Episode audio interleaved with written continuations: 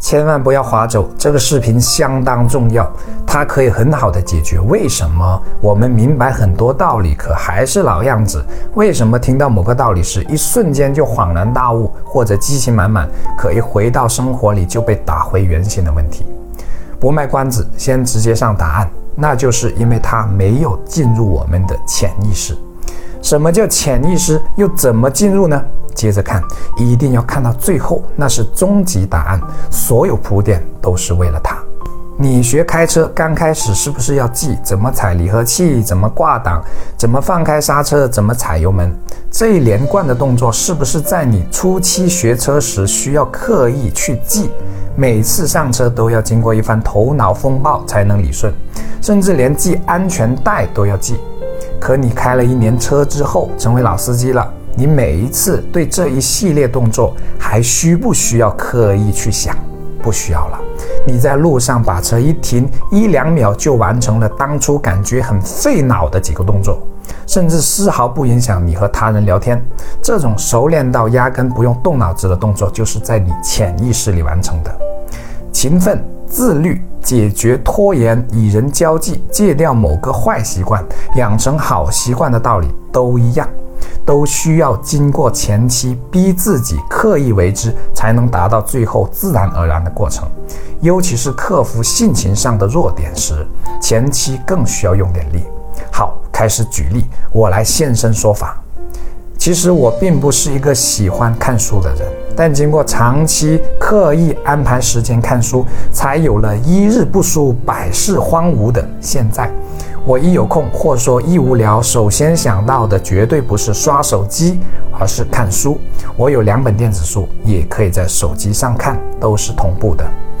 我也不是爱好运动的人，这么说吧，我从小就是一个又懒又笨的人，这绝非自谦，我爸妈可以为我作证。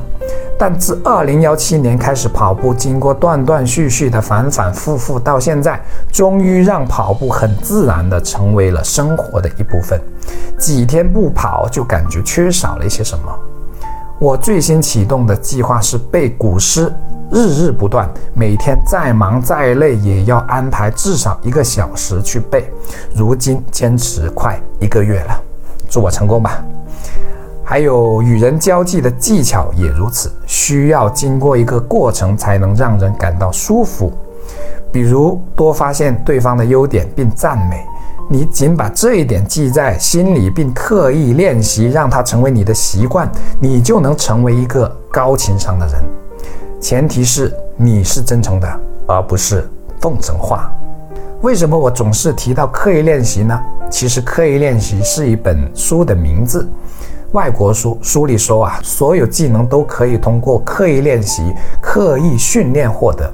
那些天才也正是因为用正确的方式方法，再加上足够的时间，比如一万小时，才得以成为天才的。